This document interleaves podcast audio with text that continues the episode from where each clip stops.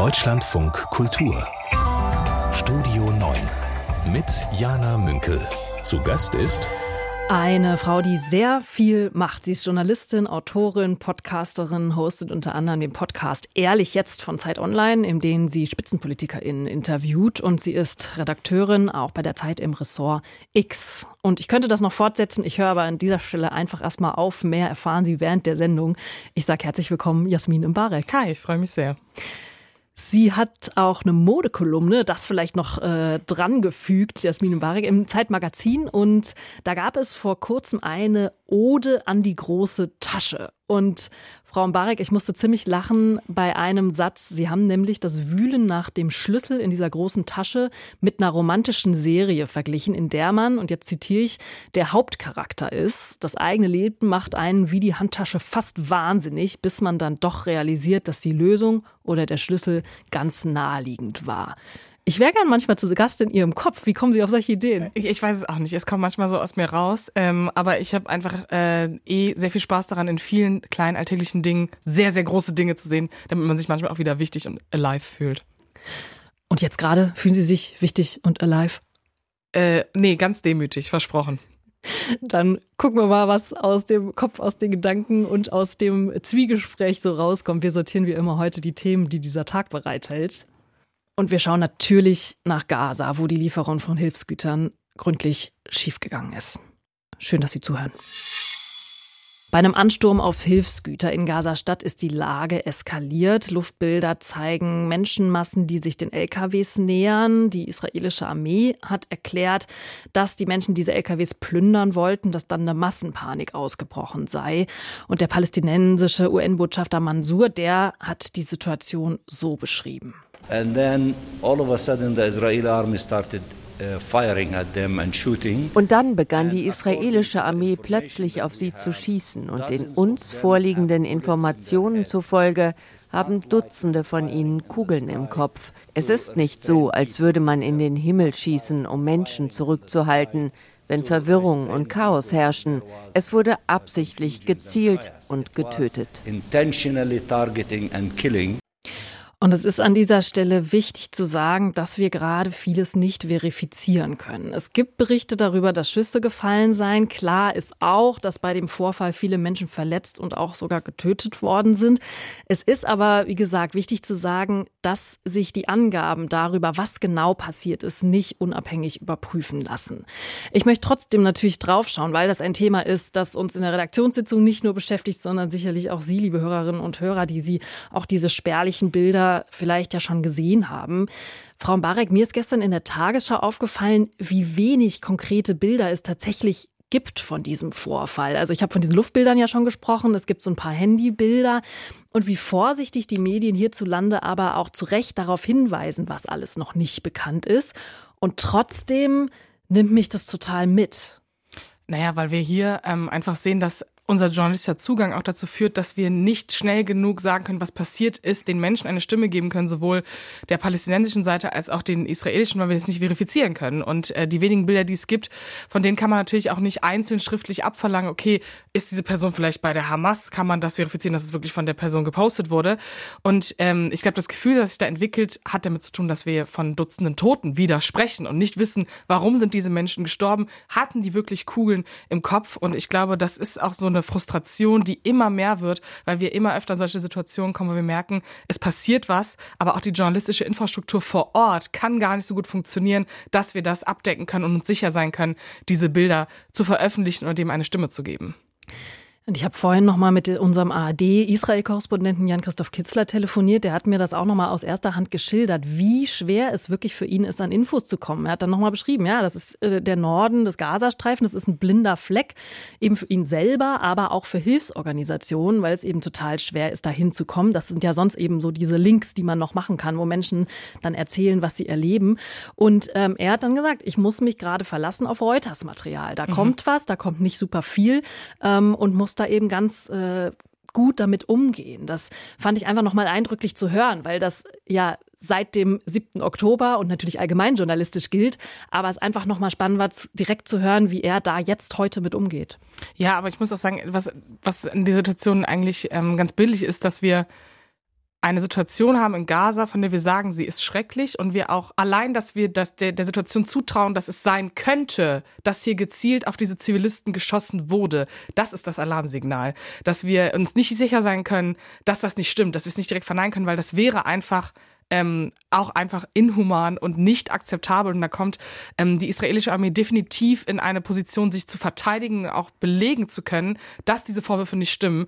Und das äh, wie gesagt, da muss ich dem Kollegen zustimmen, äh, auch von außen merkt man ja, man kommt einfach selber nicht Informationen dran. Ich habe Material auf TikTok oder Instagram von Menschen, wo ich das Gefühl habe, okay, das ist authentisch, ich kann sich verifizieren, aber dieses Gefühl, das verlässt mich nicht, dass das hier eigentlich alles wirklich passiert und man gar nicht diesen Menschen helfen kann, weil man gar nicht weiß, was wirklich hinter dieser Grenze ist.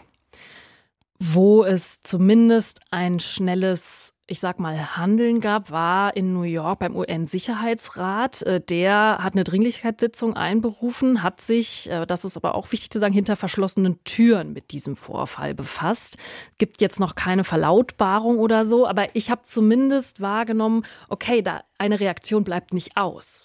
Ja, das ist, ähm, und das würde mein Argument von eben noch bekräftigen, ähm, das wäre ein Verbrechen, wenn das wirklich stimmt, dass hier gezielt die Leute dorthin getrieben wurden, weil sie gerade am Verhungern sind, weil sie keinen richtigen Ort haben, weil sie nach Rafah flüchten sollten, dann in, weiter in den Norden.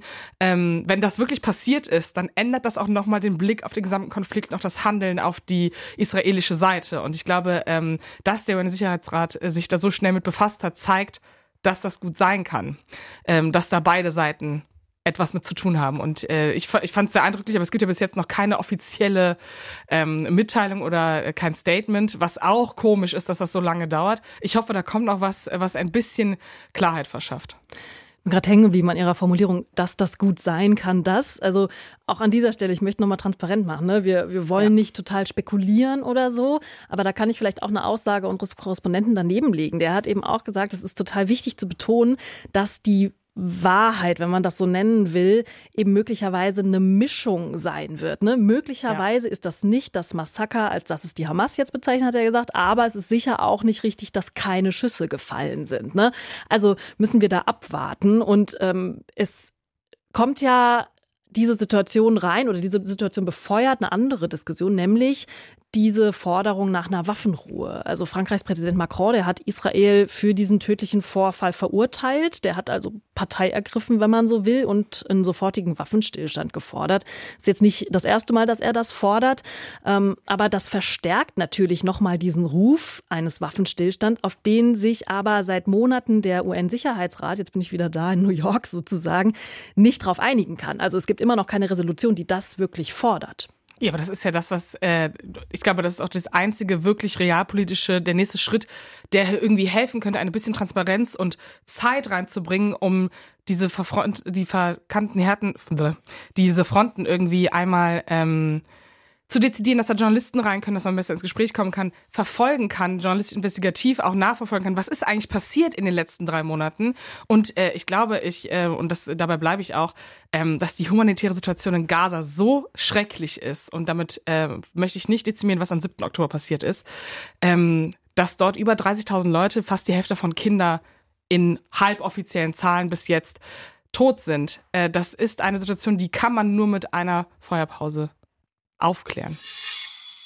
Kulturstaatsministerin Claudia Roth, die war ja nach den israelfeindlichen Vorfällen bei der Berlinale ziemlich im Kreuzfeuer von Kritik. Ihr ist vorgeworfen worden, sich zu zögerlich geäußert zu haben, zu wenig Klartext geredet zu haben bei der Verurteilung zum Beispiel der Vorfälle ähm, auf der Bühne, weil Preisträger, die ähm, gesprochen haben von Genozid im Gazastreifen, ähm, ja, hat sie relativ lang nicht so viel gesagt, wurde zumindest ähm, behauptet. Und sie hat auch ähm, nach Sicht vieler, pardon, ich bin hier jetzt gerade ein bisschen verrutscht in meinem Skript, aber nach Sicht vieler einfach nicht so richtig gut reagiert. Und sie hat jetzt aber reagiert und das ist der Anlass, warum wir darüber sprechen. Sie hat in einem langen Interview mit dem Spiegel sich geäußert und darin hat sie der Berlinale Leitung Versäumnisse vorgeworfen. Sie hat gesagt, da hätte es eine ganz andere, bessere Vorbereitung geben müssen. Das hat sie dem Spiegel gesagt und das betreffe den Umgang mit den entsprechenden Aussagen sagen. Jasmin Barek, ist das jetzt der Beginn der von ihr ja vorher schon angekündigten Aufarbeitung dieser Vorfälle? Es ist, glaube ich, die Schadensbegrenzung dessen, was man relativ lange danach ignoriert hat, inklusive des Faktes, dass sie ja während äh, dieser Rede auch geklatscht hat, genauso wie Kai Wegner, wobei man bei Kai Wegner ähm, spekuliert hat, ob er äh, Englisch spricht und bei ihr ähm, dann danach gesagt wurde, dass sie in Teilen dafür geklatscht hat, für die Aussagen, für sozusagen die eigentlich zu Beginn israelische Position. Ähm, und ich habe ein bisschen das Gefühl, dass man jetzt gerade kurz nochmal so einen Schuldigen finden möchte, weil das auch immer so eine große Schuldfrage ist. Ich glaube, das hätte man ganz einfach lösen können. Erstens hätte danach jemand Gescheites, der auf der Bühne war, hätte nochmal klarstellen können, dass das nicht die Meinung der Berlinale ist ähm, und dass der Begriff Genozid auf dieser Bühne dort einfach nichts zu suchen hatte. Ähm, aber andererseits äh, ist es auch irgendwie wahnsinnig schwierig, wenn Deutsche die ganze Zeit mit sich, mit sich selbst befassen, wie Claudia Roth es auch gerade tut, und ähm, es gar nicht um den Inhalt geht, was da passiert ist. Es wird gar nicht darüber gestritten, es ist eher so, oh Gott, da ist ein falsches Wort gefallen und jetzt müssen wir kurz einen Schuldigen finden. Ähm, dafür brauchen wir aber eigentlich zwei Wochen, weil wir wissen gar nicht, wie wir es kommunizieren sollen, weil die Hütte so brennt. Und das wirkt für mich wahnsinnig unglücklich kommuniziert und sehr, sehr schlecht getimt. Jetzt hat sie in dem Interview eine Idee geäußert, die solche Situationen zukünftig jetzt nicht mehr so entstehen lassen soll. Also sie hat äh, gesagt, ja, sie wäre dafür, dass die Einrichtungen mit Unterstützung der Kulturstaatsministerin einen Code of Conduct entwickeln, also so Verhaltensregeln, ähm, die dann sowas klären wie wann ruft man die Polizei, wann erstattet man Strafanzeige. Und es geht natürlich dann aber, wenn man rauszoomt, auch die, um die Frage, wo endet denn Kunstfreiheit, äh, wenn sie die Würde des Menschen verletzt. Das sagt sie. Aber ähm, sie möchte da eben, wie gesagt, Verhaltensregeln finden, die sowas so ein bisschen in so einen Text gießen. Sage ich jetzt erstmal, ja, ist eine Idee, über die man diskutieren kann.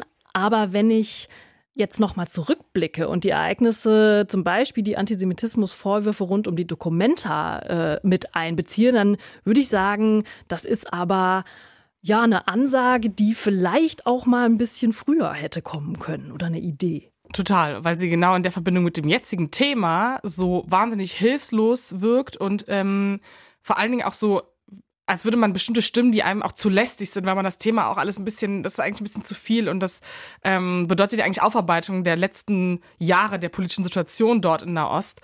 Ähm, da ja, den Vorwurf würde ich einfach, das würde ich einfach unterschreiben. Und ich glaube auch, äh, dass man hier relativ schnell versucht hat, so zu tun, als hätte man einen klaren Täter gefunden und da hätte man einschreiten müssen. Was hätte sie denn machen sollen? Also hätte die Person auf der Bühne verhaftet werden sollen, was soll das suggerieren? Hätte man da wahnsinnig intervenieren müssen, die Veranstaltung abbrechen müssen? Ähm, es gibt Menschen, international als auch hier, die beschreiben das als Apartheid oder Genozid. Darüber kann man definitiv streiten. Man kann auch darüber streiten, ob die Berlinale ein Ort ist, wo das stattfinden darf, dieses Wort. Ob man die Person nicht einfach unterbricht und dann direkt klarstellt. Das heißt, da steht eine Person, die achtet auf Inhalte, die kann intervenieren und die sorgt dafür, dass das ein geschützter Raum ist für für alle marginalisierten Stimmen, die übrigens auch in diesem Publikum saßen. Ähm, so finde ich es einfach so ein bisschen, wir schneiden es so ein bisschen da vielleicht ein, wo es uns nicht passt. Genau wie diese Debatte übrigens um äh, George Cialo und diese Klausel, äh, wo man auch so war, und was ist eigentlich mit schwarzen oder muslimischen Diskriminierten oder was machen wir mit denen? Ist egal. Nee, wir, wir reagieren nur kurz im Moment und das ist auf lange Sicht, glaube ich, keine gute Art, um über Kultur zu sprechen. Dann bin ich gespannt, äh, was Sie zu der Idee von Claudia Roth sagen, die sie geäußert hat. Die hat nämlich gesagt, ja, zur Frage von Antisemitismusklauseln bei Förderung. Also da geht es ja darum, wenn es eine Kulturförderung gibt, soll jemand soll abgefragt werden, äh, positionieren Sie sich äh, nicht antisemitisch? Also das ist jetzt äh, sehr paraphrasiert dargestellt, aber da soll jemand wirklich dann unterschreiben. Ähm, und sie hat dazu ein Gutachten in Auftrag gegeben. Sie haben ja selbst gerade gesagt, äh, auf Ebene von Berlin, der Berliner Kultursenator Cialo, der hatte das schon versucht, äh, diese Antisemitismusklausel einzuführen führen. Da gab es dann Einwände äh, von Rechtsexperten, die halt gesagt haben, naja, äh, das könnte dann auch die Kunstfreiheit beschränken, wenn da erstmal so eine Gesinnungsprüfung stattfindet. Jetzt möchte Claudia Roth eben mal äh, das prüfen lassen und hat auch dann in dem Interview gesagt, ja, so eine allgemeine Antisemitismusklausel scheine schon schwierig zu sein. Ich frage mich, diese Diskussion, die führen wir jetzt seit mehreren Wochen. Warum kommen wir da nicht weiter? Weil es eigentlich einen äh, ganz wichtigen Punkt gibt in der Demokratie und auch in der Vergabe von Fördergeldern, ist völlig klar, dass man demokratisch gesinnt sein muss. Das heißt, ich äh, darf weder jüdische Personen, muslimische, schwarze, queere Personen diskriminieren in meiner Arbeit. Und da die Linie zu ziehen zwischen, was ist eigentlich politische Israel-Kritik und was ist Antisemitismus, das ist die Frage, um die wir uns drücken. Und da gibt es einen Unterschied. Und es gibt auch bestimmte ähm, Faktoren, die kann man stellen und sagen, das ist unsere Grenze, das sehen wir als Antisemitismus und das ist eine politische Kritik, die wir vielleicht nicht geil finden, aber die ist zulässig und die würde sonst auch die Meinungsfreiheit beschränken, wenn wir sie einschränken äh, lassen würden. Und dieser schnelle Reflex zu sagen, wir machen jetzt eine Antisemitismusklausel und damit lädt man übrigens auch auf eine jüdische Debatte wahnsinnig viel Druck, weil man eine Gruppe so marginalisiert im Diskurs, als wäre das so ein extra Kind, um das man sich kümmert. Das ist gar nicht so. Die Menschen haben vorher Diskriminierung erfahren, die wissen, wie diese Mechanismen funktionieren und jetzt diesen gutmenschlichen Aspekt zu haben, wir kümmern uns erst um Antisemitismus, weil das wollen wir uns nicht vorwerfen lassen. Ja, das hätte auch vorher einfach schon so sein sollen im Gesamten. Das wirkt einfach sehr, sehr, sehr panisch. Ähm, und ich glaube, diese Klausel an sich ist auch nicht haltbar, weil, wie gesagt, Demokratie und das ein Fördergeld vergeben wird, hängt davon ab, ob man Menschen diskriminiert. Und Antisemitismus, finde ich, kann man ganz klar labeln. Das heißt, ich höre raus, Sie sind jetzt nicht gerade Fan von so einer Klausel, haben Sie jetzt ja ähm, ziemlich doll betont. Ich frage mich aber trotzdem, wie es dann möglich wird, den Fokus in der Debatte von diesen Reflexen wegzukriegen. Weil es ist ja schon auch zu Recht so, dass in Deutschland bestimmte Reflexe einsetzen, die dazu führen, dass man eben zumindest ein Bewusstsein hat, oh, da findet gerade eine Diskriminierung statt, Antisemitismus zum Beispiel. Also wie können wir das denn dann, wie kann es denn dann möglich werden, eine Debatte zu führen, die es wirklich schafft, äh, dass sowas wie auf der Berlinale nicht passiert, aber die gleichzeitig nicht so ein starres Korsett an Dingen hat, wo irgendwie niemand mehr sich irgendwie äußern kann? Ich glaube prinzipiell, die Sensibilität mit Blick auf unsere Geschichte, die ist, die braucht man gar nicht in Frage stellen, die ist da.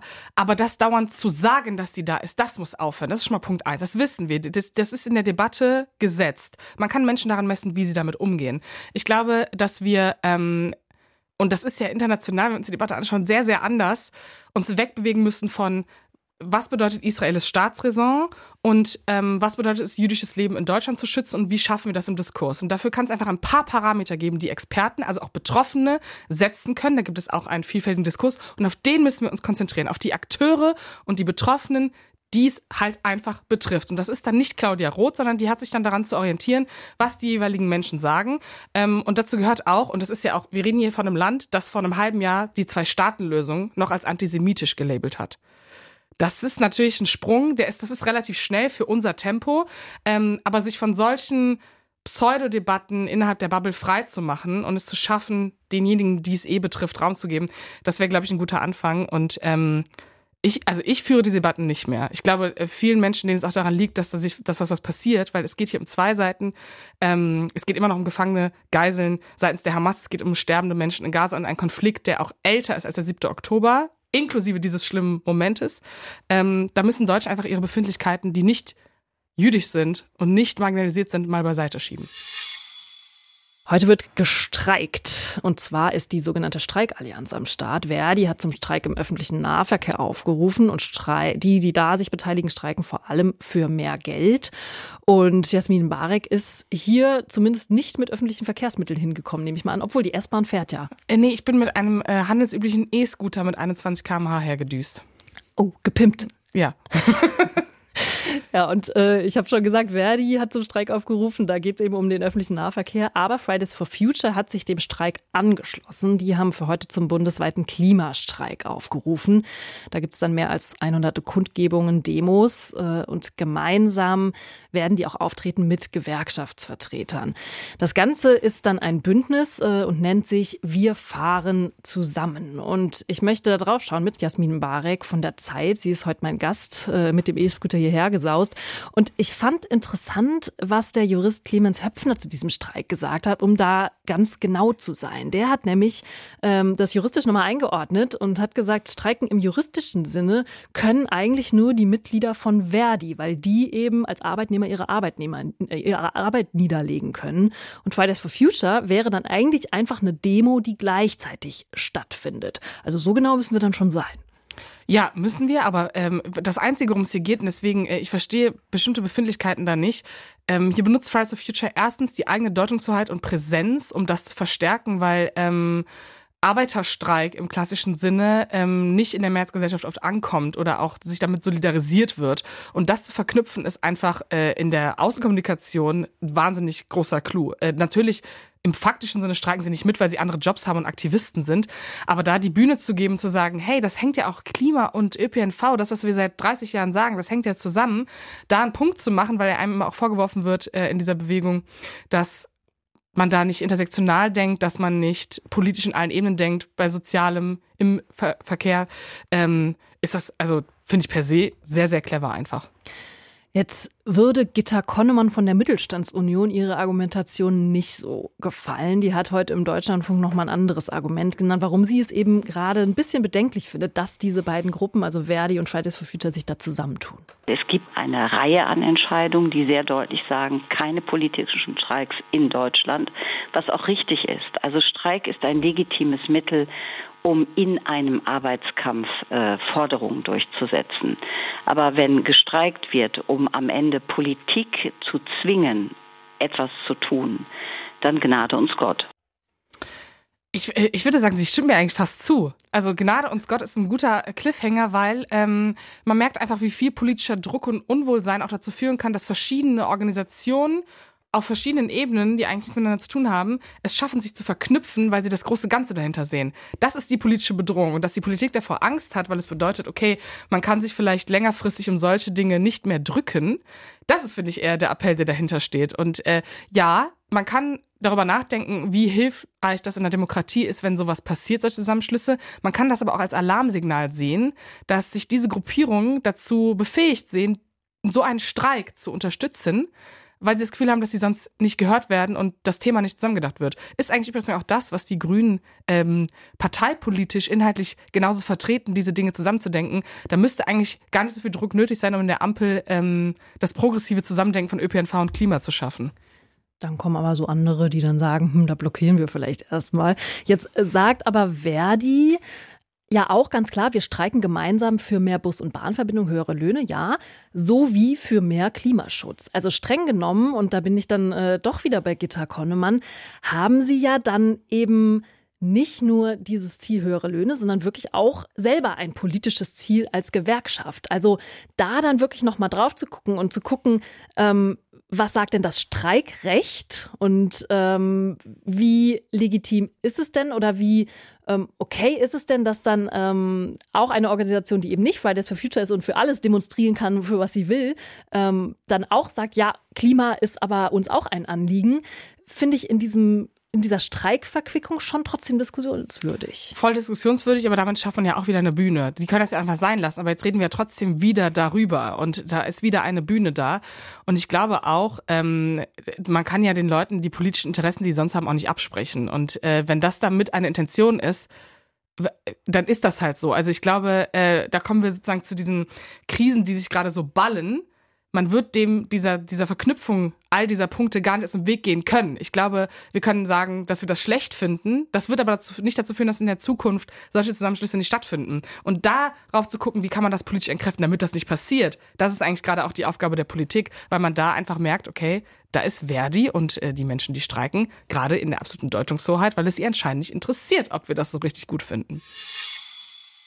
In diesen Minuten findet die Trauerfeier für den in Haft verstorbenen russischen Oppositionsführer Alexei Nawalny statt in Moskau. Und es ist die große Frage, wie offen die Menschen dort ihre Trauer zeigen dürfen, weil Nawalny auch nach seinem Tod noch als Bedrohung vom Putin-Regime eingestuft wird. Es gibt Berichte, dass sich hunderte Unterstützerinnen und Unterstützer äh, des Oppositionspolitikers versammelt haben und die Polizei ist wohl mit großem Aufgebot vor Ort, hat den Platz abgesperrt. Wir wollen das genauer wissen. Da möchte ich draufschauen mit meinem Gast Jasmin Barek von der Zeit und mit Florian Kellermann, unserem Osteuropa-Korrespondenten, der verfolgt das für uns. Aber erstmal die Frage an Sie, Frau Barek. Sie haben äh, vorhin schon erzählt, Sie haben verschiedene Streams auch äh, zumindest kurz angeschaut. Äh, wie war Ihr Eindruck? Ich finde es äh, wahnsinnig bestärkend. Ich glaube, das ist auch für unsere Debatte ganz wichtig zu sehen, wie viele Menschen es in Russland gibt, die genau das, was Nawalny verfolgt hat in seiner Arbeit, eben genauso sehen und sich auch jetzt gerade zu dieser Trauerfeier bewegen, obwohl sie wissen, dass schon angekündigt wurden, da können die Leute, die Leute mit Konsequenzen rechnen. Das heißt, es waren beeindruckende Bilder und äh, man sieht die ganz langen Schlangen teilweise in Videos, Leute, die vor diesen Gattern stehen und dabei sein wollen, ähm, wenn ähm, Nawalny beigesetzt wird. Sie haben es gerade angesprochen, möglich diese Androhung nach Konsequenzen. Äh, Florian Kellermann, wie nehmen Sie denn diese Lage wahr? Ist das friedlich? Also sind diese Schlangen da nach wie vor?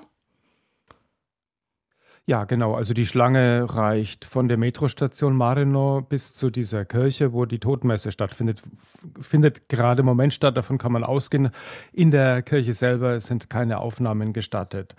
Die Polizei greift nicht ein, die Beamten schauen zu, dem Ganzen überprüft auch keine Dokumente, zumindest nach Aussagen von Menschen, die in dieser Schlange sind, ähm, ist bisher kein solcher Fall bekannt. Ähm, ja, der Sarg mit Nawalny wurde dann auch mit Sprechchören empfangen. Du hast dich nicht gefürchtet, wir fürchten uns auch nicht, haben die Leute skandiert. Außerdem, wir werden nicht verzeihen, also dass er eben in der Strafanstalt gestorben ist. Mobil der Mobilfunk ist schlecht rundherum um die um ähm, Kirche und um den Friedhof. Möglicherweise wird er gestört, möglicherweise ist er aber auch einfach überlastet. Aber es sind, ja, es sind mittlerweile schon mehr als einige hundert. Ich würde sagen, es sind einige tausend Menschen, aber es ist noch ziemlich schwer zu sagen.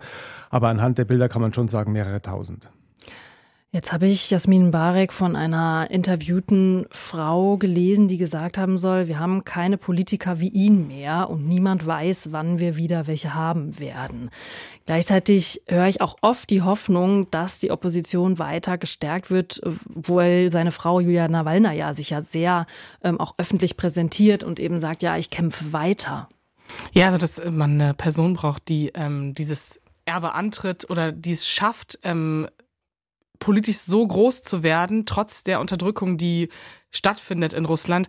Ähm, ich glaube, dass wir das nicht nochmal so groß haben werden. Die Frage ist auch, wie sehr seine Frau das schafft, weiterhin zu etablieren, dass ihr zugehört wird, dass sie im Westen gehört wird. Ähm, weil wir einfach wissen, okay, die Repressionsmechanismen dort sind einfach so groß, dass so eine Persönlichkeit überhaupt aufzubauen, dass das wahnsinnig schwierig wirkt. Wobei ich aber ähm, diesen Optimismus trotzdem unterstützen wollen würde, ähm, dieser Menschen.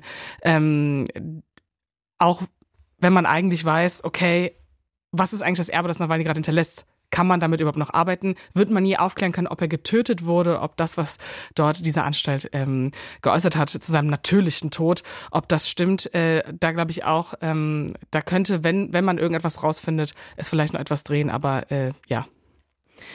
Und Herr Kellermann, nochmal auch, um die Situation vor Ort besser zu verstehen. Es war ja jetzt den ganzen Vormittag auch gebankt worden, ob die Familie von Nawalny den Leichnam überhaupt übergeben bekommt in der Leichenhalle in Moskau. Das hat wohl funktioniert. Der Leichnam soll dann dem orthodoxen Ritus entsprechend in einem offenen Sarg da aufgebahrt werden.